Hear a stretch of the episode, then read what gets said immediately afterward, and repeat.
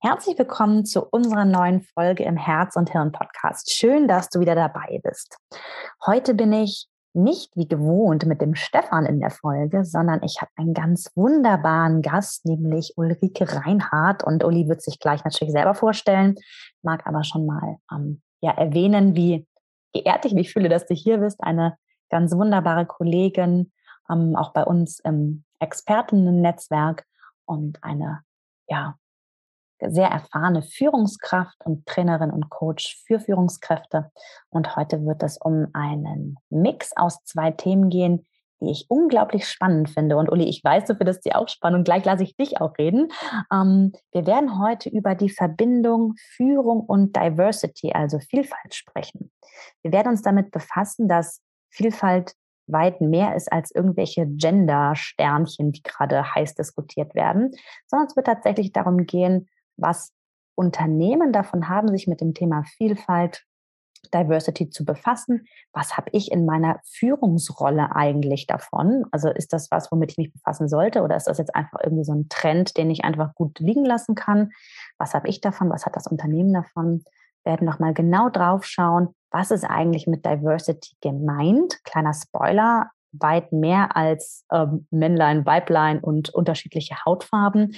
Und wir werden, und das kennt ihr ja schon aus unserem Podcast, werden natürlich euch auch noch sehr konkrete Tipps für den Führungsalltag mitgeben, damit du einfach am Ende weißt, hey, cool, hier sind so ein, zwei Sachen, die kann ich einfach direkt umsetzen, anwenden, um, ja, wenn du das Gefühl hast, dass es was für dich ist, da einfach einen Schritt in Richtung Vielfalt zu gehen. Herz und Herz und. Herz und Hirn, der Podcast für dich und deine neue Arbeitswelt. Mein Name ist Nele Kreisig. Und ich bin Stefan Lappenat. Die beiden leiten das HR Performance Institut in Freiburg im Breisgau.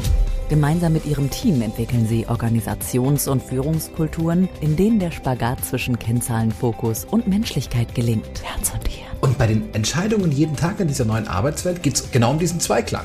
Das heißt Herz, Menschlichkeit, Wertschätzung, Empathie und Hirn. Produktivität, Kennzahlenfokus, Strategie. Es geht dabei um nachhaltig, kluge und menschliche Entscheidungen zu treffen. Herz oder Hirn? Was braucht's? Meistens beides. So, liebe Uli, mm, ja, sag doch mal kurz auch aus deiner Perspektive, wer bist du für die Zuhörerinnen und Zuhörer? Und vielleicht auch so ein, zwei Sätze, was hast du mit den Themen Führung und Diversity zu tun? Warum sprechen wir heute spannenderweise über beides? Ja, vielen Dank, äh, liebe Nele. Danke für das Intro und vor allem auch, ich freue mich sehr, heute hier zu sein und tatsächlich ähm, darf ich mich geehrt fühlen, weil ähm, natürlich auch mit diesem Podcast wir dem für mich aus meiner Sicht so wichtigen Thema Führung und Vielfalt äh, einen Raum bieten, eine Plattform bieten. Und ja, das ist für mich eine Herzensangelegenheit und ich freue mich, wenn wir äh, ganz viele Hörer und Hörerinnen heute damit erreichen. Ja, wer bin ich? Ähm, hast du mich gefragt. Ähm, tatsächlich bin ich ähm, seit 20 Jahren in technischen Industrieunternehmen ähm, unterwegs, sozusagen mache da meinen Weg und habe meinen Weg gemacht und bin seit über elf Jahren Führungskraft. Und ähm, ich betone das mit den technischen Industrieunternehmen äh, so stark, weil diese Unternehmen häufig nicht gerade dafür bekannt sind, sehr vielfältig zu sein. Das möchte ich hm. gar nicht bewerten. Also das meine ich überhaupt nicht als eine Bewertung. Das ergibt sich aus meiner Sicht häufig einfach aus den Auf der Aufgabe ähm, und ähm, der Entwicklung von diesen Unternehmen. Aber ähm, da kommt, äh, da kommt zu sagen, dass da meine Verbindung zum Thema Vielfalt, denn für mich war schon von Anfang an meiner Karriere klar, je vielfältiger mein Team ist, je vielfältiger das Unternehmen ist, desto erfolgreicher aus meiner Sicht. Und insofern habe ich mich, setze ich mich seit vielen Jahren für das Thema Vielfalt ein. Das ganz kurz auf der obersten Ebene. Ich denke, da werden wir später noch im Detail einsteigen. Ähm, außerdem kommt meine Verbindung ähm, dahingehend, dass ich natürlich, man könnte fast sagen, selbst Betroffene bin. Oh, inwiefern? Jetzt bin ich ja. neugierig. Weil ich, äh, wie erwähnt, natürlich in, ähm, naja, ich sag's mal so, ähm, klassisch auch männerdominierten äh, Unternehmen meinen Weg gegangen bin und als ja. junge weibliche Führungskraft da auch die ein oder andere Hürde hatte, die ich ähm, ja einfach, wo ich bestehen musste. Und was ich jetzt heute tue, was ich zurückgebe, ist, ich bin als äh, Mentorin für weibliche Nachwuchsführungskräfte sehr aktiv und versuche sozusagen meine Erfahrungen ähm, da einfach auch an die junge Generation weiterzugeben, um auch mehr Frauen in Führung, ja, die, ja, einfach meine, meine Erfahrungen weiterzugeben. Ja, wow. Um, ich fühle total, was du sagst. Da haben wir, glaube ich, eine Gemeinsamkeit. Ich habe auch in der Petrochemie meinen Berufsstart gehabt und erinnere mich auch an eine Zeit und an Industrien, die einfach sehr stark. Heute ist ja der Begriff von den alten äh, weißen Männern irgendwie sehr geprägt. Und davon mag man jetzt halten, was man mag. Mm, aber erinnere mich da einfach auch an ja, große Herausforderungen, die da sind. Mag aber an dieser Stelle gleich nochmal dazu sagen, dass Vielfalt viel mehr ist außer genau. Mann und Frau. Ne? Äh, ich sage es deshalb so oft dazu, weil ich das Gefühl habe, beziehungsweise auch manchmal das sehr sorgenvoll anschaue, dass es auch ja da draußen oft so dadurch vereinfacht wird. Und ich finde, du hast gerade einen ganz wichtigen Satz gesagt.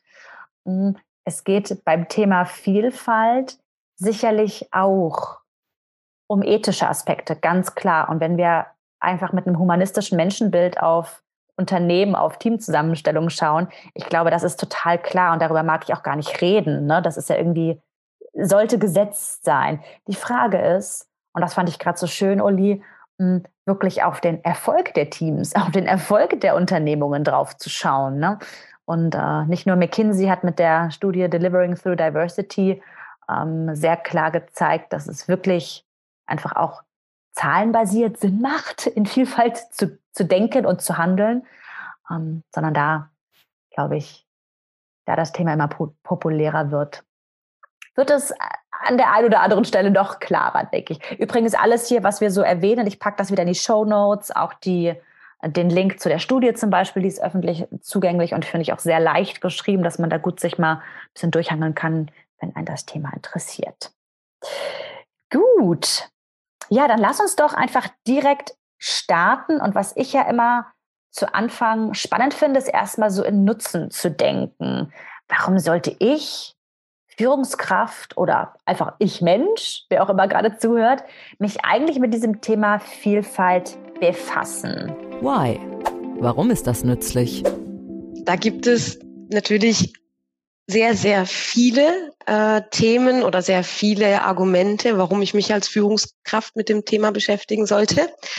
Ähm, ich möchte auf eins, also finde ich, weil, weil es so ja, zum einen, weil es ein Thema ist, das uns in vielen Bereichen betrifft und einfach auch eine Auswirkung auf ähm, die Führungskultur oder unseren eigenen Führungsstil als Führungskräfte hat beginnen. Und das ist nämlich die Komplexität der neuen VUCA-Welt.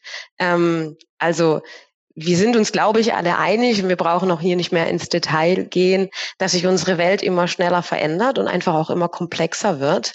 Und klar ist, dass in der Führung wir heutzutage nicht mehr Entscheidungen einfach alleine getroffen werden können. Ne? Also die Welt wird komplexer, die Welt wird vielfältiger, die Perspektiven, die berücksichtigt werden müssen bei Entscheidungen beispielsweise, werden komplexer.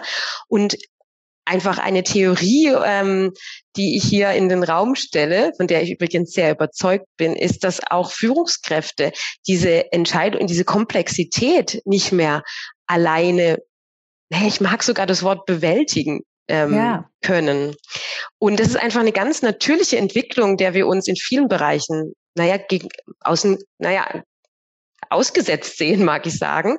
Ausgesetzt sehen klingt immer so passiv, aber tatsächlich ist es ja irgendwo so. Und wenn wenn wir das betrachten, dann ist es, glaube ich, eine ganz logische Folge, dass wir, wenn die Welt komplexer wird, auch Personen in unseren Teams, in unseren Unternehmen, in unserem Umfeld brauchen, die diese Komplexität auch abbilden.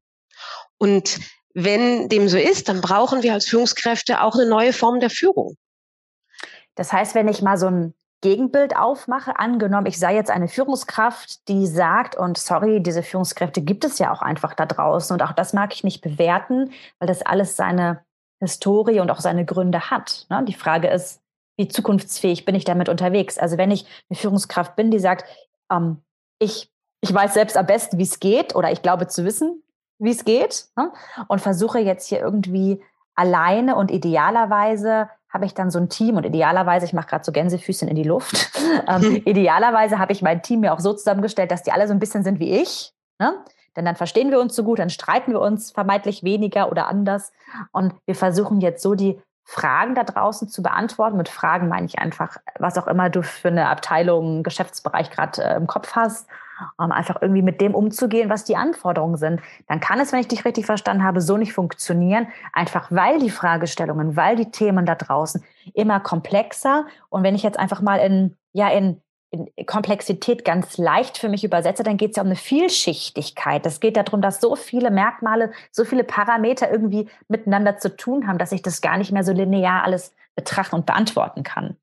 Ja, oder ich laufe eben in eine Überforderung. Ne? Also wir haben ja die, die Komplexität, wenn, wenn, wenn die Prozesse und Entscheidungswege beispielsweise so bestehen bleiben und ich eben keine Vielfalt in meinem Team habe, dann werde ich, dann produziert das sehr, sehr viel Aufwand, die Komplexität bewältigen zu wollen. Ne? Ja.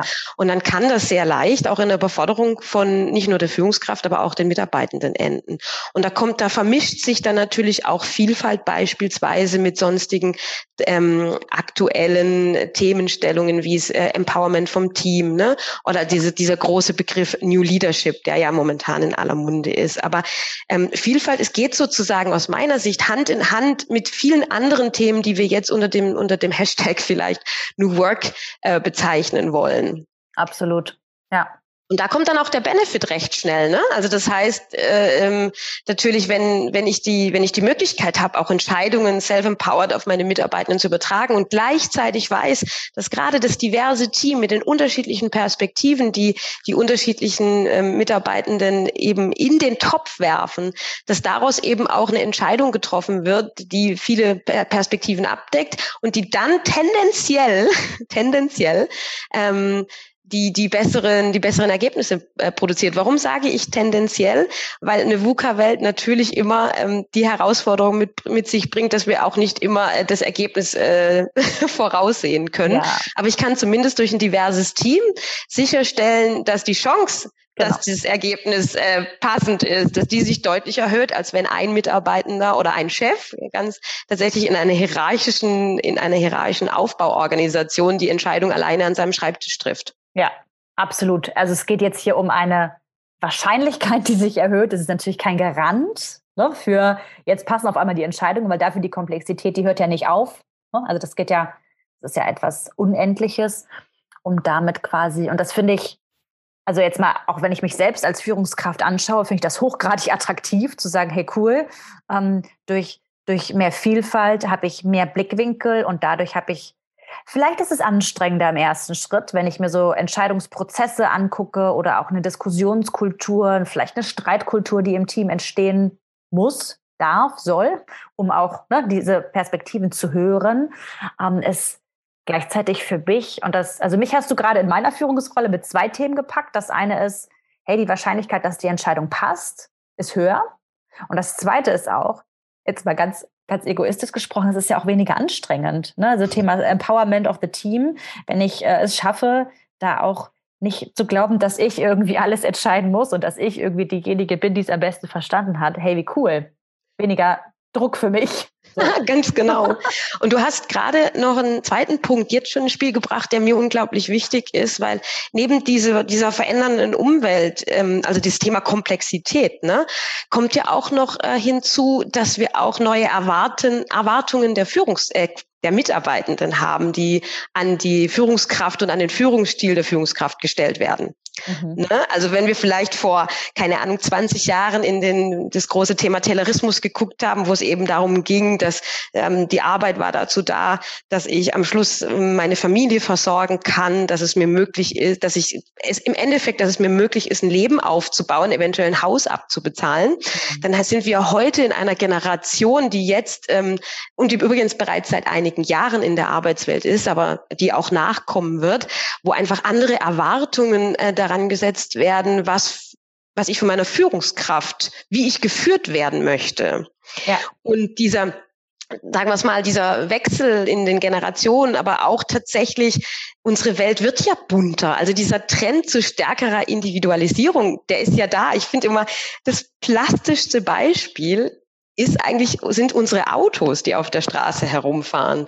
Ich weiß nicht, wenn man mal so guckt, vor 50 Jahren oder auch vor 20 Jahren, da waren die meisten Autos entweder schwarz, weiß, silber und wenn man Glück hatte, war vielleicht noch ein dunkelblaues Auto dabei. Ne? Heute kann ich, wenn ich mir ein Auto bestelle, irgendwie über 50 Farben, naja, ich übertreibe, aber vielleicht 15 Farben auswählen und dann kann ich mich noch dafür entscheiden, ob ich einen, ähm, einen, einen Lack möchte, der, wie, wie nennt man das, der äh, noch leicht glänzt oder der eben eher mattiert ist und ich kann mir noch die Außenspiegel wählen und so weiter. Ihr, ihr wisst, worauf ich hinaus möchte. Also dieser, dieser Trend, als Individuum gesehen zu werden und auch in meiner Individualität wertgeschätzt zu werden. Das ist ein gesellschaftlicher Trend, der momentan stattfindet. Und wenn Führung äh, es nicht schafft, ganz offen gesagt, es nicht schafft, diesen Bedarf in den Mitarbeitenden auch nicht nur zu sehen, sondern eben auch darauf entsprechend den eigenen Führungsstil aufzubauen, dann ja, ich glaube, dann das ist nicht äh, nicht zielführend für das Unternehmen. Also da wird das Potenzial der Mitarbeitenden nicht ausreichend genutzt und das kann nicht das Ziel von Unternehmenden sein. Insofern geht das tatsächlich dieses Thema Erwartung, ähm, an die Führungskraft ist ein zweiter großer Punkt, der mit, der in dieses Thema Vielfalt und die Verzahnung zur VUCA-Welt dann schafft. Hm, heißt für mich jetzt auch wieder, ich, ich denke immer so in meiner Führungsrolle mit, hm, es geht im Endeffekt auch darum, den Raum zu halten für Individualität. Es geht darum, hm, ja, da sind wir fast im Bereich Employer Branding, ne? Wenn ich es schaffe, ein Team zu haben, wo ich einfach sein kann, wie ich bin. Und ich weiß sehr gut, wovon du sprichst. Ich bin selber, ich habe meinen Berufsstart 2005 gehabt. Da hieß es Nadelstreifenanzug. Ne? Und da wurde ich ähm, ganz klar in eine, in eine Welt reingesetzt oder habe mich selber reingesetzt, wo Individualität ganz, ganz, und das war, ich möchte da auch gar nicht schlecht drüber reden, weil das war damals einfach so, ne? Das war völlig okay und das war für mich auch völlig in Ordnung. Aber da war nichts mit Individualität. Und wenn wir jetzt ähm, in unseren Teams Platz dafür schaffen, hey, hier darfst du, so Thema Authentizität, hier darfst du sein, wie du bist. Und nicht nur, du darfst so sein und das ist ganz okay, sondern eher zu feiern und zu wertschätzen, dass wir so unterschiedlich sind, weil wir, weil wir unterschiedlich sind, unterschiedliche Sichtweisen einbringen ne? und dann wieder auch den unternehmerischen Nutzen daraus haben. Also sehe ich sogar den Employer Branding Aspekt. Ähm, denn das spricht sich rum, ne? Absolut. Spricht sich definitiv rum. Und deshalb ist es übrigens, und jetzt, jetzt machen wir einen ganz kleinen Exkurs, deswegen ist es übrigens auch gerade für Unternehmen, die sich im Moment noch nicht damit beschäftigt haben, ein Thema, weil ähm, der Wettbewerb zwischen den Unternehmen um die Führungskräfte, um die Fachkräfte und. Führungskräfte, ja, der wird ja immer höher mhm. oder immer stärker. Und ähm, ich, ich kann zum Beispiel aus meiner Sicht auch als ein, ein tatsächlich vielleicht in der Außendarstellung etwas alteingesessenes Unternehmen, das auf den ersten Blick eben nicht so attraktiv für die jungen Wilden sind, ähm, in, mit, mit so einer naja, mit dem Blick auf Vielfalt oder dem Fokus auch auf Vielfalt in Kombination mit New Leadership ähm, da echt punkten. Und ähm, ja, insofern, äh, die Lanze ist definitiv gebrochen, um ja. dem Thema Sichtbarkeit und auch Relevanz im eigenen Unternehmen zu geben. Und wenn wir dann natürlich noch drüber sprechen, ähm, Nele, was du auch schon eingangs gesagt hast, über die, über die Studien, die es ja mittlerweile gibt, dass es ähm, aus und es sind mittlerweile sehr, sehr viele Studien, weil ich tatsächlich ähm, dann häufig als ein Argument, auch zu Recht, höre, ja, ist die Korrelation denn mittlerweile bewiesen. Mhm. Aber tatsächlich, mittlerweile gibt es so viele Studien, die auch ganz unterschiedliche Blickwinkel haben und unterschiedliche, naja, Bewertungskriterien ansetzen, dass mhm. man schon mit einer relativ großen Sicherheit sagen kann, ähm, dass die, dass die Zahlen nachweisbar sind. Aber wenn wir dann drüber sprechen, dass eben so, so so Themen so oder so KPIs, lass sie uns ruhig KPIs nennen, mhm. wie Innovationsstärke ähm, von einem Unternehmen, das gefördert wird durch vielfältige Teams, dass eindeutig auch die Lösungsfindung da, da, davon profitiert, wenn eben mehr Perspektiven zusammenkommen, die Kreativität gefördert wird, aber auch Risiko minimiert wird. Das heißt, für Unternehmen, die unterschiedliche ähm, Perspektiven und vor allem auch die Meinungen hören lassen. Ne? Also wenn die Meinungen unterschiedlicher Perspektiven im Unternehmen gehört werden, führt es dazu, dass ein Unternehmen Risikominimierung betreiben kann, weil einfach mehr Blind Spots, also blinde Flecken, die das Unternehmen sonst hätte, mit betrachtet werden können. Und am Schluss natürlich auch, wir sprechen mit unterschiedlichen Perspektiven auch ganz neue Kundengruppen. Besser an, deren Bedarfe wir viel besser kennen. Und das alles, es war jetzt sehr schnell, weil diese, all diese Themen und Studien kann man nachlesen. Ich glaube, sie sollten für heute, oder sie müssen nicht unbedingt für heute im, im Kern unseres Podcasts stehen. Aber tatsächlich haben all diese KPIs am Schluss eben auch Einfluss auf den Unternehmenserfolg und damit auf die Wirtschaftlichkeit von einem Unternehmen. Und dieses Potenzial, das ist eben so meine Botschaft, die ich gerne ähm, auch nach außen trage, dieses Potenzial sich entgehen zu lassen, das ist doch echt schade. Total. Ah, also, und wer kann sich das heute noch leisten? Also Absolut. jetzt mal ganz, ganz hart drauf geguckt und in mir schlummert nicht nur die, nicht nur der ethische Aspekt, sondern auch der unternehmerische Aspekt. Ähm, ja, finde ich total wichtig. Ja, spannend. Hm, wie gesagt, ähm, Studien sehe ich genauso. Lass uns da jetzt nicht über irgendwelche Zahlen reden. Ich finde es sowieso ehrlich gesagt schwierig. Und ich finde, wir dürfen alle üben, sowas nicht über eine Beweisbarkeit zu denken, sondern auch irgendwie über eine logische Nachvollziehbarkeit. Denn auch hier halte ich die Welt für zu komplex, als dass Studien, die die Realität abbilden, in der du, liebe Zuhörerin, lieber Zuhörer, gerade bist. Ne? So, aber das ist wieder so eine äh, nochmal ein ganz anderes Thema. Wir packen euch was in die Shownotes rein, da könnt ihr nochmal nachlesen, wenn ihr das möchtet. Liebe Uli, jetzt haben wir so doll darüber gesprochen und ich sehe es genau wie du. Ich fühle die Lanze gebrochen. es ist sinnvoll, sich damit zu befassen. Und wenn du, liebe Zuhörerin, lieber Zuhörer, gerade denkst, nö, ich habe jetzt hier zugehört, das macht mit mir irgendwie nichts, dann darfst du jetzt auch einfach aufhören, den Podcast zu hören. Das ist völlig in Ordnung. Und diejenigen, die sagen, hey, ja, das hat mit mir irgendwie was gemacht, da habe ich irgendwie eine Resonanz gespürt. Lass uns doch mal im zweiten Schritt drauf gucken. Was ist denn jetzt eigentlich ganz genau mit Vielfalt gemeint? What? Worum geht's genau? Ja, Uli, was sagst du? Also tatsächlich ist Vielfalt genau das, nämlich vielfältig. Eigentlich ja total leicht. Ja, total leicht. Damit könnten wir unsere De Definition an dieser Stelle auch schon fast beenden. Das tun wir natürlich nicht, weil wir steigen etwas tiefer ein. Also ähm, da gibt es ja auch ähm, verschiedene Anbieter oder verschiedene Verbände, die darüber sprechen. Einer ist zum Beispiel ähm, die, die Charta der Vielfalt, ne?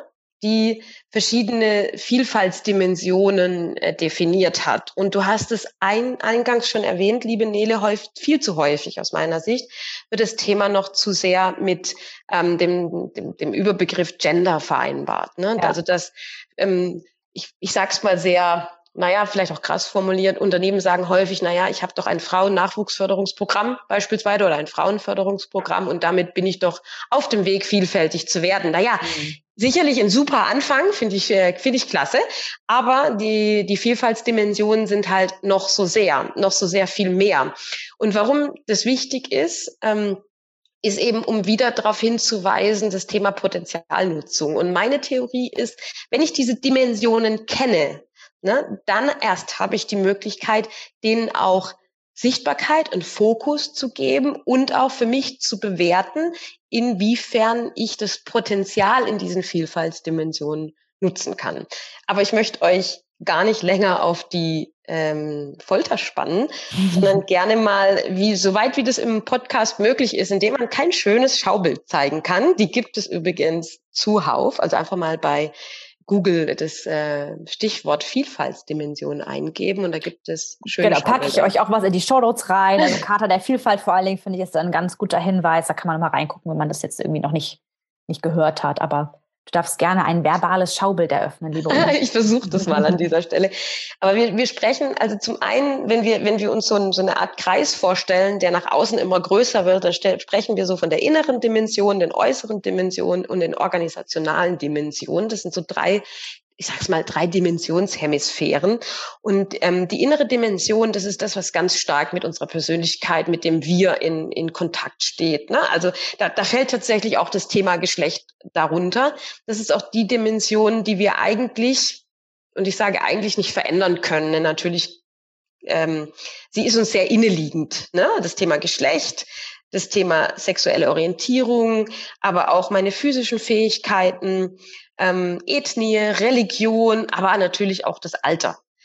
Und ihr seht, das Thema Geschlecht ist an dieser Stelle in ganz viele weitere Aspekte eingebunden, die Potenzial haben für Unternehmen, unterschiedliche Perspektiven bereitzustellen. Also auch da mal drauf zu gucken, habe ich denn tatsächlich nur einen eine Interessensgruppe in meinem Unternehmen für Frauen und macht es nicht auch Sinn, dass man beispielsweise ein Programm ins Leben ruft, wo sich verschiedene Altersgruppen mal austauschen? Also die alten Hasen, wie man auch so schön sagt, mal mit den Newbies im Unternehmen sprechen und dass ja. sich diese beiden Vielfaltsdimensionen äh, sozusagen miteinander bereichern.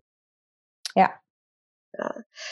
Und jetzt könnten wir es dabei belassen an der Stelle, weil das sind so die Kerndimensionen. Aber ich finde gerade, wir sind ja auch heute ähm, mit dem Thema Führung ähm, und auch damit mit dem, mit dem unternehmerischen Blick schauen wir ja auf das Thema.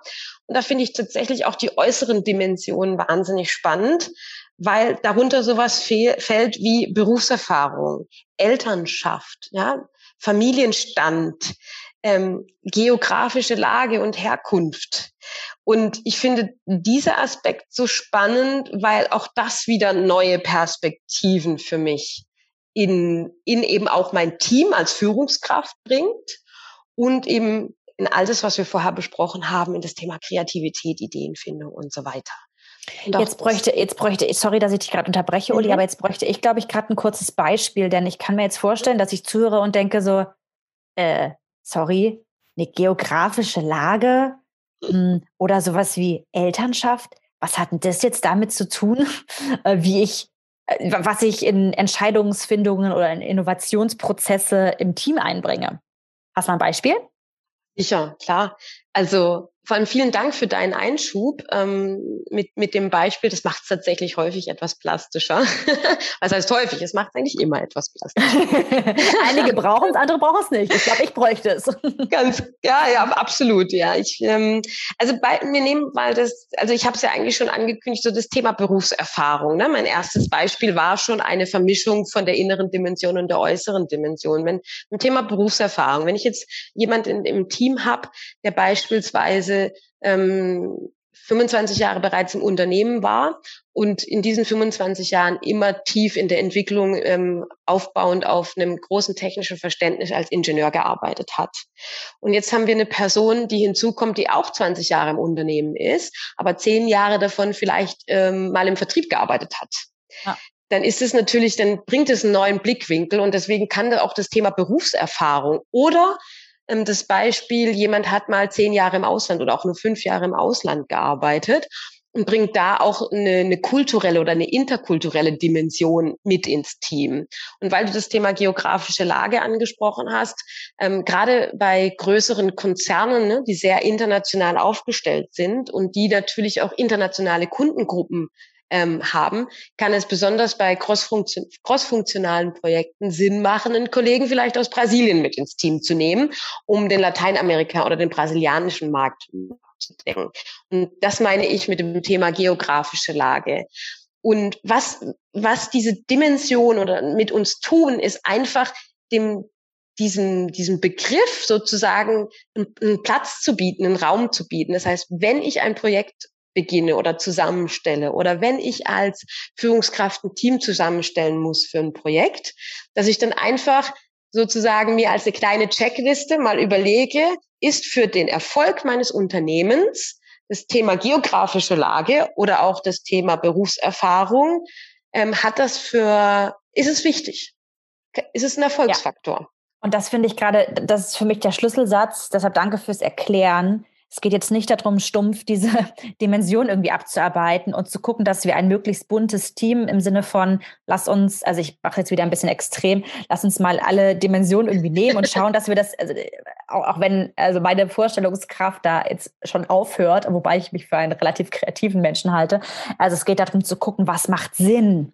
Ja, wo in diesem Team, in diesem Geschäftsmodell, in diesem Marktumfeld, in dem wir unterwegs sind, was macht Sinn? Wo wäre ein zusätzlicher Vielfaltsaspekt für uns eine Bereicherung und nicht es einfach stumpf ähm, jetzt irgendwie zu gucken. Also ich ich habe es gerade die Seite der Karte der Vielfalt offen, deshalb, also ich kenne es nicht auswendig, ich lese es gerade ab. Da steht ja auch sowas wie Freizeitverhalten, wo ich jetzt sage, ja, ist es jetzt für mein Team spannend, ob jemand Rennrad fährt oder Kaninchen züchtet? Mhm. Äh, für unser Team jetzt gerade nicht, aber vielleicht, wenn ich ein produzierendes Unternehmen für Outdoor-Rucksäcke bin, vielleicht schon, ja, so, dann kann es vielleicht sinnvoll sein, sich darüber Gedanken zu machen. Und auch angenommen, ich bin jetzt ein produzierendes Unternehmen für Outdoor-Rucksäcke, mir vielleicht nicht nur Leute ins Team zu holen, die sowieso Zugang zu diesen Hobbys haben, sondern vielleicht auch mal jemand aus der Kaninchenzucht-Ecke, weil da ein ganz anderer Blickwinkel reinkommt, in den, wo ich vielleicht gar nicht drüber nachgedacht habe.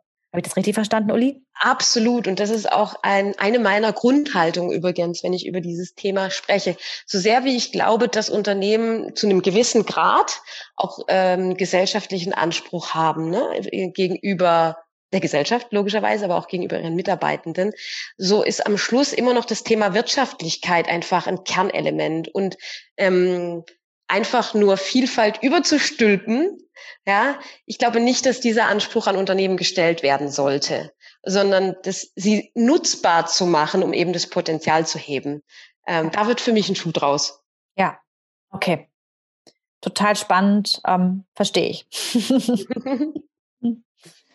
okay, das heißt, wenn ich ähm, oder ich wollte dich jetzt gar nicht unterbrechen, wolltest du noch weiter über die Dimension sprechen? Dann bitte tu es, weil ich glaube, das Schaubild ist noch gar nicht fertig. Ja, also das, das Schaubild hat tatsächlich nur noch eine weitere Dimension. Und das ist sozusagen die organisationale Dimension. Die, mit der tue ich mich tatsächlich manchmal auch ein bisschen schwer, aber da, da fließt schon ein bisschen ein die Beispiele, die, die ich gemacht habe. Das heißt, wenn wir Teams zusammenstellen, einfach auch darauf zu achten, ähm, sind Personen aus unterschiedlichen Bereichen, aus unterschiedlichen ähm, hierarchischen äh, Einstufungen mit im Team, welche Funktion haben die Mitarbeiter, wie lange sind sie beim Unternehmen angehörig. Das ist sozusagen die organisationale Dimension, die sich tatsächlich auch mit der äußeren Dimension sicherlich vermischen kann. Aber damit wäre dann das Schaubild an dieser Stelle tatsächlich auch komplett. Und wie gesagt, ähm, mir geht's an der Stelle gar nicht drum, wie du so gerade so schön gesagt hast, dass man diese Vielfaltsdimensionen äh, immer betrachten, immer alle betrachten muss oder auswendig lernen ähm, sollte, sondern einfach es there's more to it, ja, wie man ja. so schön sagt. Also es gibt einfach sehr viel Vielfalt und ähm, es macht Sinn, sich einfach die die Offenheit zu erhalten, auch die anderen ähm, Perspektiven mit im Blick zu behalten. Hm. Voll gut. Danke fürs Erklären.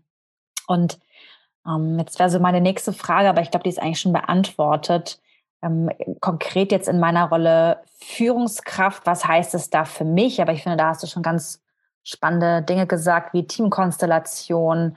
Wenn ich immer so auf, auf meine Rolle als Beraterin in Organisation gucke, da achte ich zum Beispiel darauf, dass wenn wir so Pilotgruppen haben, dass die so divers wie möglich aufgestellt sind im Sinne von, dass da bitte eine Azubine dabei sein, äh, jemand, der gerade äh, Werkstudierender ist, jemand aus der Geschäftsleitung, ähm, Mitarbeitende vom Empfang, aus dem operativen Geschäft, aus dem Vertrieb, dass wir wirklich so viele wie möglich und unterschiedliche Dimensionen dabei haben, auch in Bezug auf Alter, in Bezug auf Geschlecht, auf solche Dinge, um einfach, und das ist jetzt ein ganz wichtiger Punkt, der mir immer wieder kommt, wenn ich dir zuhöre. Es geht ja nicht darum, diese Teams zwar zu bauen, um einen Haken dahinter zu machen, sondern dann kommt ja der nächste Schritt, aber da glaube ich, gucken wir dann später nochmal drauf. Hm, es geht ja auch darum, die dann wirklich zu hören und mhm. die unterschiedlichen Möglichkeiten, die dann entstehen, auch denen Raum zu geben ne? und sie dann nicht gleich, also jetzt im, im schlimmsten Fall zu sagen, jetzt haben wir mega das diverse Team, aber bitte seid alle still oder sagt was und wir machen da nichts daraus. Ne? Aber das gucken wir dann im nächsten Aspekt nochmal sicherlich drauf. Ja, spannend. Ja, gibt es noch was zu sagen zum Thema, was ist eigentlich damit gemeint? Magst du noch was ergänzen? Tatsächlich ist es so, dass ähm, ich gehe sogar so weit, ja, dass Diversität auch immer Inklusion bedarf. Also dass das eine nicht ohne das andere funktioniert. Ähm, von einem Bild her gesprochen, vielleicht ist sozusagen Diversität der Samen, ja, und Inklusion ist der fruchtbare Boden, auf den der Samen fällt oder die Samen fallen. Weil ähm, wenn, wenn Samen auch nichts, also keinen fruchtbaren Boden haben, dann können, kann aus ihnen auch nichts äh, erwachsen sozusagen. Und deswegen Diversität braucht aus meiner Sicht immer Inklusion, weil wenn wir nicht aktiv betracht oder ähm, aktiv dafür sorgen oder auch, na, das stimmt natürlich, wir machen nochmal einen Cut. Also wenn, mh, also wenn wir Inklusion nicht mit betrachten, dann, wie gesagt, wächst aus dem Samen nichts. Und was heißt denn Inklusion? Also, ah. Äh, also was ist denn, was ist denn damit gemeint?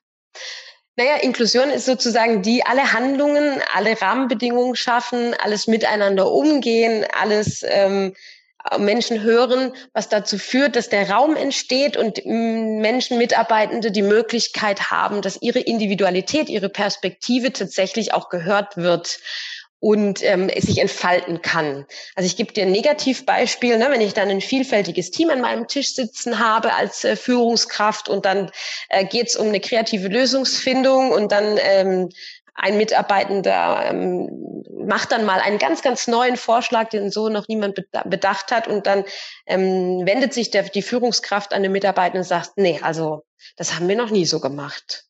Und wir haben es immer anders gemacht und deswegen machen wir es dieses Mal auch wieder so. Ich übertreibe jetzt natürlich. Ja, aber das ist super. Das ist total genau. gut. Weil das heißt ja eigentlich, dass Inklusion und ich weiß nicht, wie euch das geht da draußen. Ich hatte ein total falsches Bild davon. Ich dachte, da geht's um Rollstuhlrampen. also jetzt mal ganz hart gesagt, und das, also ich möchte da jetzt auch niemandem zu nahe treten, denn es geht auch um Rollstuhlrampen. Absolut. Ja, absolut. Und die sind total wichtig es geht im Endeffekt doch um das Operationalisieren von Vielfalt, um es überhaupt möglich zu machen, es zu integrieren, richtig? Absolut, genau. Mhm. Also wie du schon sagst, gerade im deutschen Sprachgebrauch übrigens wird Inklusion häufig beispielsweise mit, mit der Integration äh, von körperlich oder ähm, geistig beeinträchtigten Personen ähm, ja, wird es damit definiert. Aber wir, das Wort verändert sich auch gerade ein bisschen, auch aus dem Amerikanischen vor allem kommen, weil da eben Inklusion, die, wie du es gerade beschrieben hast, dieses größere Bild umfasst, nämlich tatsächlich dieses, ja, was ich auch in der eingangs erwähnt habe, dass es eben mehr darum geht, Menschen zu integrieren, ja. Also man könnte fast Integration auch dazu sagen. Und dazu gehört sicherlich auch, dass es eben Rollstuhlrampen gibt, damit ähm, auch der Kollege am, an der Besprechung teilnehmen darf beispielsweise. In dem Beispiel, das ich gerade beschrieben habe, dass ähm, wenn es eben nicht möglich gemacht wird, was da passiert, ist, wenn dann der Chef eben sagt, na ja, also wir haben das schon immer so gemacht, dann wird nicht nur der, ein, die, der eine Kollege enthält, erhält somit eigentlich nicht mehr die Legitimation, seine Perspektive, Meinung oder Idee frei im Raum zu präsentieren, sondern alle anderen Kollegen, die auch noch mit am Tisch sitzen, haben in dem Moment nämlich verstanden, dass die eigene Individualität und die eigene Meinung eben an diesem Tisch nicht, nicht gehört wird. Und was dann passiert, ist, dass der Samen, der gesät wurde und aus dem vielleicht eine kleine Pflanze erwachsen ist, dass der eigentlich dann sofort im Keim erstickt wird. Ja. Dann und bringt dann das alles ich, gar nichts. Genau, dann da geht es ja noch hinten. Da wird es noch schlimmer als vorher, ne, weil die Demotivation noch größer ist. Korrekt, nicht? Das, genau darauf wollte ich hinaus, dass, dass du hast dann vielleicht als Unternehmen, die ganz viel Arbeit damit gemacht, die Gedanken gemacht, auch Geld investiert, Zeit investiert, um mehr Vielfalt in Unternehmen zu bringen. Und dann ist die Vielfalt da und was passiert ist, sie wird nicht wirksam. Ja. Und in dem Moment haben eigentlich alle verloren. Es hat das Unternehmen verloren, aber es hat, haben eben auch die Mitarbeitenden verloren. Und im schlimmsten Fall kann es so eine Art ähm, Dominoeffekt produzieren, dass dann unglaublich viel Frustration im ja. Unternehmen gesät wird, ja. ähm, die dann nicht nur auf dieses eine Team übergreift, sondern die dann sich auch ausbreitet. Und dann, spätestens dann, hat kommen wir zum Thema Führungskultur und Unternehmenskultur. Dann hat nämlich der Führungsstil eine negative Auswirkung auf die Führungskultur und auf die Unternehmenskultur. Und dann Im schlimmsten Fall verlassen mich all die Kandidaten und Kandidatinnen oder neu eingestellten Personen oder auch eigentlich egal. Also die Potenz das Potenzial verlässt dann das Unternehmen, auf das ich eigentlich für meine Zukunft bauen wollte. Wie ja. dramatisch, oder? Ja, Lele? furchtbar. Ja, geht gar nicht. Also auch hier wieder traurig, tut mir für die Menschenseelen weh. Plus unternehmerisch im Sinne von, was das dann auch wieder kostet, ja. ähm, nicht tragbar. Ich habe mir übrigens gerade mal den Spaß gemacht und ich habe hier ähm, im Lexikon mal den Begriff Inklusion eingegeben, weil mich das voll beschäftigt, warum ich das selber irgendwie so, so eindimensional ähm, gespeichert habe. Und da wird jetzt eine unterschiedliche, also ja, lateinisch Inclusio, eine unterschiedliche Wortherkunft. Also einmal ähm, Mathematik lassen wir gerade mal weg. Ganz spannend finde ich aus der Mineral, Mineralogie, da geht es um Mineralien, da geht es, das Wort Inklusion bedeutet der Einschluss von Fremdsubstanzen in Kristallen. Ja, aber auch hier, also gut, jetzt geht es gerade nicht um Mineralien, aber lass uns davon inspirieren lassen. Ne? Vielleicht es was. Soziologie, das mit einbezogen sein, gleichberechtigte Teilhabe an etwas. Und im Endeffekt ist es ja genau das, was du gerade gesagt hast. Ja, auch Rollstuhlrampe, definitiv, aber genauso, dass wirklich daraus etwas machen, was einfach durch die Vielfalt möglich ist. Aus der Pädagogik, und wahrscheinlich ist das das, was bei mir den Fehler ausgelöst hat, aus der Pädagogik heißt der Begriff dann die gemeinsame Erziehung behinderter und nicht behinderter Kinder in Kindergärten und Regelschulen. Mhm. So. Ne? Auch mal davon abgesehen, ob wir von Behinderten sprechen möchten oder nicht. Ich glaube, das äh, ist auch, gibt es auch schon mittlerweile sehr viel schönere und passendere Begriffe. Aber ich glaube, das könnte so eine Antwort darauf sein, warum das, vielleicht geht es ja nicht nur mir so, ähm, einfach oft dann sehr stark vereinfacht wird. Mhm. So. Absolut. Mir gefällt übrigens dieses äh, Bild des Stein und des Einflusses ja. sein. Kann ja auch ein Bernstein sein, in das etwas aufbewahrt wird. Total also, schön. Ne? Und schön. auch hier, es, es heißt irgendwie Fremdsubstanz. Mhm, und es, genau. ist, es ist ja leider menschlich, mhm. dass ich Andersartigkeit und ich meine Andersartigkeit super wohlwollend. Äh, alle, die mich schon ein bisschen kennen, wissen, dass ich ein Buch zum Thema andere ändern geschrieben habe, äh, wo man einfach wirklich mal draufschauen kann, mh, hm, ja, wie, wie, warum betrachte ich jemanden als fremd, als anders? Und die einfachste Antwort auf diese Frage ist, weil du nicht so bist wie ich. genau, und das zieht sich durch unser, also da könnten wir jetzt auch noch einen Ausflug in ganz andere Dimensionen, in ganz andere Sphären machen, was wir nicht machen. Aber tatsächlich dieses, dass wir Andersartigkeit ja erstmal mit etwas Abstand betrachten. Ne? Mhm. Also wenn man das evolutionär ähm, betrachtet, ja, dann zieht sich das ja durch unsere, also das, der Herdengedanke, darauf will ich ja. hinaus. Ne? Das ja. zieht sich durch unsere, ähm, durch unsere Geschichte. Und deswegen, und da sprechen wir bestimmt noch, du hast es ja am Eingangs angesprochen, angekündigt, wenn wir so ein bisschen da über das Thema sprechen wollen, was konkret sind denn da tatsächlich, was kann ich als Führungskraft tun? Und diese, da ist dieser Aspekt, die Andersartigkeit zwar zu sehen, sie wertzuschätzen, sie wertzuschätzen und dann eben auch inklusiv zu handeln. Das wird ein ganz, das ist einer der Kernaspekte ähm, für äh, Führungskräfte, die vielfältig und inklusiv handeln wollen. Mhm. Wollen wir das einfach gerade nutzen, Uli, um genau dahin jetzt äh, zu gehen und zu sagen, hey, jetzt oh, ne, habe ich verstanden, warum es nützlich ist. Ich habe verstanden, was genau eigentlich damit gemeint ist. Wir haben einen Exkurs in das Thema Inklusion gemacht. Dann lass uns doch jetzt vielleicht einfach in das Thema, was kann ich für Tipps mir eigentlich mitnehmen für den Alltag, oder? Perfekt. Super. How? So kann es funktionieren. Erzähl, was für Tipps gibst du den Führungskräften da draußen und auch einfach den Personen, die gerade den Podcast hören, die vielleicht keine offizielle Führungsverantwortung haben. Aber ich denke mal, unser Leben führen wir auf jeden Fall alle. das hast du sehr, sehr wunderschön gesagt. Das ist tatsächlich so. Also ähm, ich, wir gucken mal, also einer der, ich finde so ein bisschen die Basis und die Grundlage von all dem, ähm, überschreibe ich gerne mit, mit den Worten, ja, Mindset oder auch die eigene Haltung. Mhm.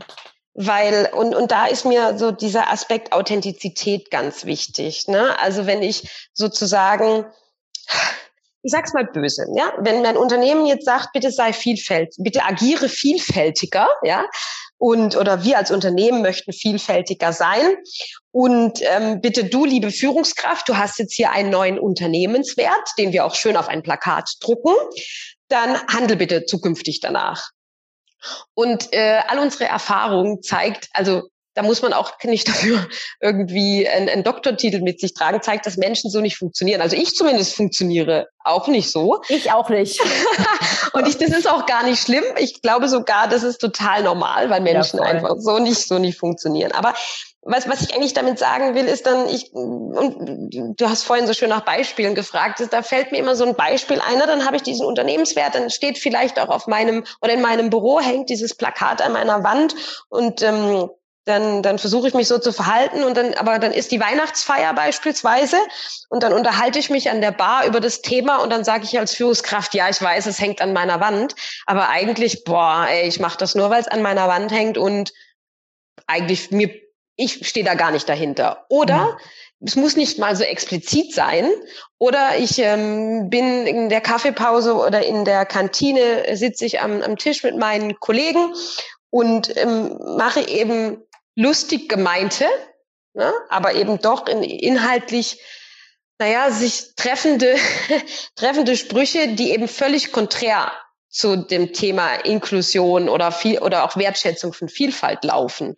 Und das, da ist es für mich wichtig zu sagen, gerade so ein, das, dieses Thema äh, Vielfalt und Inklusion als Führungskraft le lebt von der eigenen Authentizität im Mindset und Haltung. Und ich möchte da wirklich eine Lanze dafür brechen. Das heißt, was ich mir wünsche, ist, dass sich Führungskräfte mit der eigenen Haltung und mit der eigenen Einstellung zu dem Thema mal wirklich auseinandersetzen und für sich einen Weg finden, um da natürlich mein Wunschgedanke, auch eine positive Haltung, eine authentische positive Haltung zu dem Thema zu bekommen.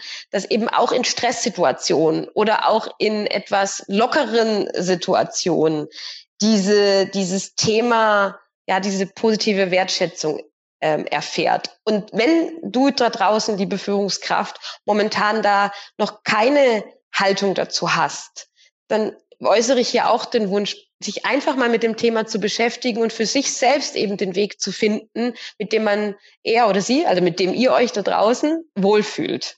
Hm, ganz wichtiger Punkt. Ne? Ganz einfaches Beispiel, was mir da immer wieder begegnet ist. Lass uns mal überlegen, wo, genau, worüber wir Witze machen. Mhm.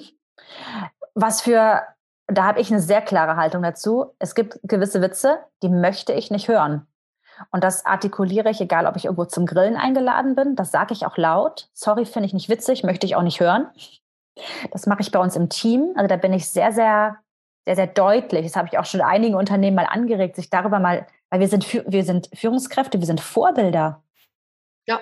Ja.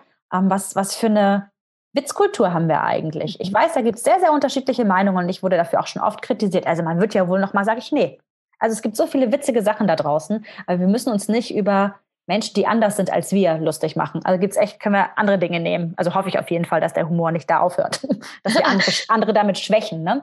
Ähm, genau, genau. Ja. Also, Oder weiter abgrenzen. Ne? Also auch, genau. auch diese, diese, mit diesen Stereotypen gegenüber Andersartigkeit zu, zu spielen, ja, und eben auch in der Witzkultur zu integrieren, ist ja auch wieder eine Abgrenzung. Absolut, ja. absolut. Und also ganz, ganz schön, Uli, danke dafür, auch da zu sagen, hey, finde deinen authentischen Weg und nicht, so wird's gemacht, hier überstülpen, sondern hey, vielleicht ist dieser Podcast eine Inspiration für dich zu gucken, wo ist da meine Möglichkeit der vielfältigen Identitätsfindung. Mhm. Und übrigens auch da, das Feld ist ja nicht schwarz und weiß. Ne? Ja. Also da, da gibt es vielleicht auch Themenbereiche, wo ich mir als Führungskraft, ähm, wo, wo, wo es für mich etwas näher ist, wo ich mich mehr identifizieren kann. Aber ich meine, und, und auch da, das ist keine Rocket Science, wie man so schön sagt, wenn wir uns beginnen, mit Themen zu beschäftigen, ne, dadurch bekommen wir auch einen Zugang zu gewissen Themen. Ich finde, häufig ist nichts schlimmer, als wenn ich mir eben ein Urteil über etwas bilde und eigentlich nicht weiß, ja, oder nicht die, die, das ganze Bild von diesem Urteil kenne. Und das darf ich mir sicherlich auch als im, in meinem Privaten auch mal erlauben, ja, also, solange ich niemandem weh tue. Aber als Führungskraft, ne, denke ich, oder meine, meine, mein Anspruch ist, dass eben die Führungskraft es für sich selbst auch als Aufgabe sieht, das ist eine von vielen Aufgaben zugegeben, die eigene Haltung und das eigene Mindset bei dem Thema mal zu hinterfragen, zu challengen und dann eben für sich auch ein authentisch authentisches Bild zu schaffen, das natürlich dann auch im Einklang mit den Unternehmenswerten irgendwo stehen sollte. Aber eben, wenn man sich wenn man sich aus dem Inneren raus damit beschäftigt, dann hat es die Möglichkeit, auch zum authentischen Ich zu werden und eben nicht aufgesetzt, ja. was ja Mitarbeitende immer spüren übrigens. Ja, ja, das funktioniert sowieso nicht. Genau. Wunderbar. Vielleicht hast du noch so ein, zwei kleine Tipps, die ich ausprobieren kann in meiner Führungsrolle. Genau, also das, das größte Thema, und es geht eigentlich Hand in Hand auch mit dem Mindset und Haltung, ist dieses Thema Stolperfallen, Stolperfallen vermeiden. Was für ein ähm, anstrengendes Wort. Also das Thema, oder man sagt auch gerne das, das, das die Schubladen, ne? weil unser, unser Gehirn nimmt ja gerne Abkürzungen. Also mhm. das, da gibt's genug Beispiele mittlerweile, dass wir sagen, wenn wir jeden Tag zur Arbeit fahren, dass wir gar nicht mehr auf den Weg achten. Oder wenn ich über eine Straße gehe, ne? dass ich gar nicht mehr, mir niemand mehr sagen muss, schau bitte links und rechts. Und auch mein Gehirn muss mir das nicht mehr sagen. Das ist einfach natürlich in mir verankert, dass ich das tue. Und diese, diese Abkürzung, die das Hirn nimmt, dienen ja letztendlich der Effektivität, oftmals auch dem Überleben, gerade wenn der Löwe brüllt und ich dann definitiv spätestens dann wegrenne. Ähm, aber diese Abkürzungen oder auch diese Schubladen, die führen eben dazu, dass ich eine sehr schnelle Bewertung vornehme. Und Führungskräfte ich finde, es macht Sinn, dass ich meine, meine Abkürzungen, die mein Gehirn nimmt, einfach kenne. Mhm. Weil die passieren unterbewusst und die passieren übrigens jedem von uns. Also man kann sich gegen die Abkürzungen tatsächlich nicht wehren. Deswegen steckt auch in, also es nennt sich im, aus dem Englischen kommt das Thema Unconscious Biases. Ähm, wer das auch googeln möchte. Es gibt nämlich sehr, sehr viele, oder Nele, vielleicht hast du auch ein, zwei Links, die wir da in die Show Notes packen können, weil ähm, tatsächlich sind die sehr viel, sehr, sehr mhm. unterschiedlich und äh, wir können heute nicht oder werden auch nicht auf alle eingehen können. Könnte eine neue äh, Folge werden, fällt mir gerade ein, weil es ist ein Riesenthema. Ich packe auf jeden Fall mal was in die Show Notes rein, aber wie du sagst, kann man einfach bei Google eingeben, genau. Genau, aber ansonsten ähm, kann es definitiv auch eine, eine neue Folge werden, die sich auch übrigens nicht nur auf das Thema Führung dann bezieht. Aber gerade als Führungskraft, ne, wenn ich meine un unconscious biases eben nicht kenne oder meine Schubladen nicht kenne, dann, dann zeige ich eben ein bestimmtes Verhalten oder treffe auch gewisse Entscheidungen durch, geprägt durch meine Schubladen. Und ähm, ja. Kann ich mal ein Beispiel machen? Ich habe genau. ein Beispiel, was mir total peinlich ist. Also wirklich, das ist auch was, ähm, ich werde wahrscheinlich bereuen, dass ich das hier gerade in dem Podcast sage. Mir ist was ganz unconscious bias mäßig Schlimmes passiert. Also für mich ist das total schlimm, dass mir das passiert ist. Einfach weil ich ein Mensch bin. Ich erzähle es deshalb, um zu zeigen, dass auch uns sowas passiert, auch wenn wir über solche Dinge sprechen, weil auch wir hauptberuflich Menschen sind. Ähm, ich bin ja selber eine kleine Frau, 1,56 und ich habe mein Leben lang ähm, bin ich an in Situationen geraten, wo ich aufgrund meiner Körpergröße und vielleicht auch, weil ich eine blonde Frau bin, keine Ahnung, ähm, unterschätzt wurde oder unterschätzt werde. Also das ist einfach was, das kenne ich. Und ich war auf einem Kongress und ich war dort Speakerin bei dem Kongress und äh, bereitete mich auf meine Rede vor. Das heißt, der Kongress lief, ich war draußen, habe mir noch einen Tee getrunken und da lief eine andere Frau rum, eine kleine blonde Frau lief da rum. Und mein, mein Bewertungsmuster ist, und wie gesagt, da bin ich überhaupt nicht stolz drauf, hat gedacht, diese Frau sei hier angestellt und würde sich um den Tee kümmern. Und dann sprach sie mich an, sagte, hey, oh, du bist doch Nele, hier ist Speakerin gleich und oh, ich wünsche dir einen tollen, tollen Auftritt gleich. Und ich dachte so, oh, die ist ja gut informiert. Und dann habe ich 30 Sekunden später herausgefunden, dass sie die Rednerin ist, die nach mir dran ist. Hm. Oh, ich kriege jetzt auch Gänsehaut, weil ich das so, das, da, da habe ich mich so von mir selbst geschämt. In mir ist das abgegangen, was ich selber so furchtbar finde, wenn mir das passiert. Ist jetzt vielleicht ein extremes Beispiel, aber willkommen in der Welt der Unconscious Biases. Und dein Beispiel ist tatsächlich auch ein sehr, sehr schönes Beispiel, weil du gar nicht eine Anderswert, Andersartigkeit in dem Fall ähm, bewertet hast, sondern etwas, was dir selber inne liegt. Ne? Also ja, auch tatsächlich total. Merkmale, die, die ja. Und also deswegen vielen Dank, Mele, für dieses wirklich äh, schöne Beispiel. Das, wenn ich darf, darf ich das gerne auch, möchte ich das gerne weiterverwenden, aber dann können wir danach. weiß es eh jeder. Ja, das stimmt. Okay, also weil das ist, aber da muss ich sehr gerne. Dankeschön. Aber das ist wirklich in, in der Art wirklich ein super, super schönes Beispiel, weil wir häufig dann Beispiele verwenden, die tatsächlich nicht einem selber inne liegen. Aber ähm, genau das ist unconscious biases, ne? dass wir geprägt sind, dass wir von außen schon immer ein Bild aufgespielt haben, das sich eben innerlich auch verfestigt hat. Und wir können dann gar nicht mehr anders. Und was an Neles Beispiel wunderschön ist, dass dieses Thema der eigenen Reflexion, darum geht's bei den unconscious biases. Also nicht die Thematik, ich muss den unconscious bias besiegen oder ich muss ihn total, ich muss den, ja, besiegen ist eigentlich ein schönes Wort, weil es sehr, mm, ja, ja, sehr martialisch ist, sondern ich muss ihn mir bewusst machen. Weil wenn in dem Moment, in dem ich eben die Chance habe zu reflektieren, hey, da jetzt genau in dem Moment ähm, greife ich eben in eine Schublade. Ähm, in dem Moment habe ich auch die Möglichkeit, mich kurz zu fragen, hm, passt denn die Schublade in dem Moment ja. oder macht es nicht Sinn, dass ich äh, das nochmal hinterfrage? Und wie gesagt, im Hinblick auf Führungskräfte ist diese, das kann so ein Moment, kann eben den Unterschied machen zwischen einer ähm, einer ja auch wirtschaftlich sehr sehr wichtigen Entscheidung, wenn ich mich beispielsweise dafür entscheide, welche Projektteam ähm, oder welche Strategie geben wir uns für die nächsten fünf Jahre beispielsweise?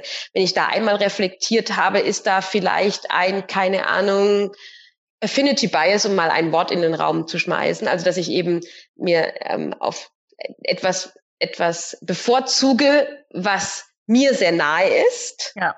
Ähm, dann, wenn ich das weiß, dann kann ich das auch gezielt hinterfragen und auch meine eigenen Entscheidungen und ähm, Reaktionen hinterfragen.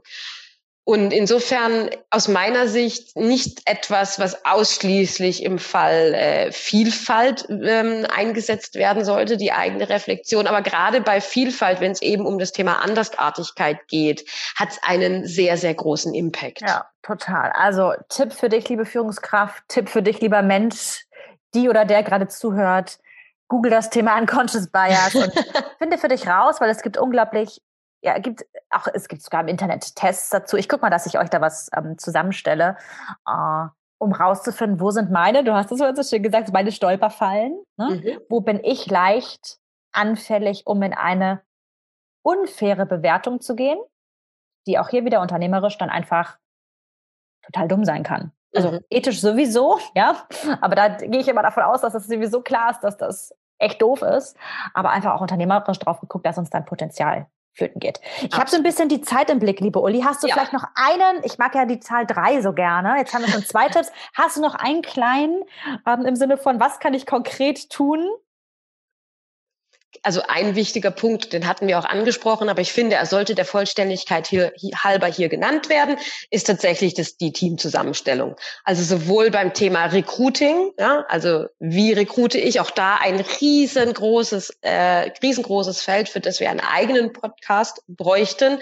Stichwort ähm, blinde Bewerbung beispielsweise. Mhm. Ähm, aber eben auch, wenn ich meine Teams zusammenstelle, ja, auf welche Kompetenzen und Persönlichkeiten möchte ich denn achten ähm, und auch das Thema Bewusstsein schaffen für blinde Flecken oder auch ein Team so zusammenstellen, dass sie sich gegenseitig ähm, Unterstützung bieten können. Ähm, und dann auch dieses ganz konkrete Thema, wenn die Teams zusammengestellt sind, ähm, dieses Thema Inklusion, also neutrale Ideenbewertung beispielsweise, wie geht das Team miteinander um? Und da eben auch mein Appell in diese Themen Zeit und ja, Zeit und Kreativität zu investieren. Was passt denn dann für mein Team, wenn es mal zusammengestellt ist, für die tägliche Zusammenarbeit und für, naja, dafür, dass das beste Ergebnis dann fürs Unternehmen erzielt werden darf. Ganz mhm. kurz. Der, ja. ein dritter Tipp. Super. Und ich mag da nochmal, weil ich es einfach von Führungskräften immer wieder höre, ich möchte es nochmal ganz explizit sagen, die Person, die du einstellen möchtest, mit der du dich am wohlsten fühlst, ist vielleicht gerade nicht diejenige, die dein Team braucht, um zukunftsfähig zu sein. Und das ist brutal schwer. Ich kenne das selbst. Sehr gut sogar. Es geht nicht darum, die sympathische Person einzustellen. Es geht nicht darum, die einzustellen. Und ich weiß, wir ticken in Gemeinsamkeiten. Ich bin ein großer Fan von Gemeinsamkeiten. Aber es geht darum, sich die Frage zu stellen, unser Unternehmen, unsere Branche, unser Geschäftsbereich, unser Team, was für Kompetenzen, was für Interessen, was für Sichtweisen sind für die Zukunftsfähigkeit unseres Geschäfts wichtig. Und das ist oftmals nicht das, was ich schön und nett und angenehm finde. Das kann auch was ganz anderes sein. Und da sind wir Führungskräfte einfach unglaublich gefragt, diese Verantwortung zu nehmen und da wirklich kluge Entscheidungen zu treffen. Es geht nicht um unser Wohlgefühl. Also nicht nur auf jeden Fall. Ne? Es geht darum, da einfach eine, und da kann das Vielfaltsthema einfach eine sehr große Stütze sein. Wow. Danke, Uli. Vielen Dank für dieses für mich total inspirierende Gespräch. Ich hoffe, die Zuhörerinnen und Zuhörer sehen das genauso, wobei davon bin ich überzeugt. Vielleicht hast du Lust noch auf so ein, so ein kurzes Wrap-up. Was ist so dein Resümee? Mm, in einem Satz, Vielfalt lohnt sich. Ähm, aber es lohnt sich auch, sich damit wirklich als Führungskraft auch zu beschäftigen. Ja, sich damit zu beschäftigen. Und ich mag jetzt dann so meinen Resümee-Satz da vielleicht mit anschließen. Und du darfst dir Lernzeit geben. Mhm. Du darfst dir Zeit geben. Ja, das ist jetzt voll der Megatrend und alle sprechen darüber und das ist total wichtig. Du darfst dir Zeit geben, deinen eigenen Weg damit zu finden. Und ich finde das so schön, Uli, wie du sagtest, hey, guck, dass du das für dich authentisch auf die Straße bringst, denn nur dann hat es ja einen wirklich nachhaltigen Nutzen. Nur dann haben die Menschen in deinem Team wirklich was davon, nur dann hast du auch wirklich was davon und in der letzten Konsequenz natürlich auch das Unternehmen. Gönn dir Lernzeit, gönn dir Fehler, ähm, gönn dir Stolperfallen, die du reintappst. Äh, ich habe mich geoutet, auch mir passieren solche Dinge. Übrigens immer wieder.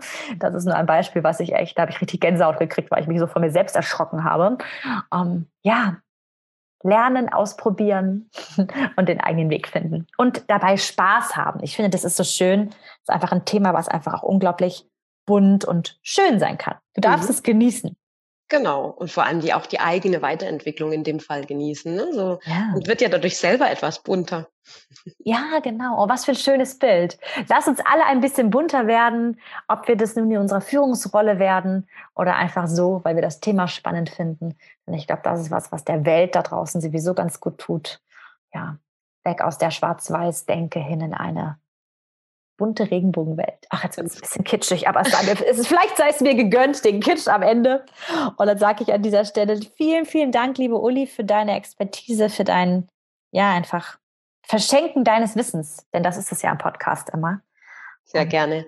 Ich freue mich, wenn wir uns bald wieder sehen. Und liebe Zuhörerinnen, liebe Zuhörer, hm, ihr dürft uns wie immer ein Feedback schicken. Wir freuen uns wahnsinnig, wenn du Lust hast, uns eine Bewertung dazulassen ähm, hier in der Podcast-App, in der du das gerade hörst. Und freuen uns aufs nächste Mal und sagen bis bald. Ciao. Bis bald. Ciao. Herz und Hirn, der Podcast für dich und deine neue Arbeitswelt mit Nele Kreisig und Stefan Lappenat. Die beiden leiten das HR Performance Institut in Freiburg im Breisgau. Gemeinsam mit ihrem Team entwickeln sie Organisations- und Führungskulturen, in denen der Spagat zwischen Kennzahlenfokus und Menschlichkeit gelingt. Herz und Hirn, sprich mit und sprich uns an. Wir sind gespannt auf deine Meinungen, Ideen und Fragen. www.hr-performance-institut.de Wir freuen uns auf dich. Bis dahin. Herz und Hirn, jetzt abonnieren.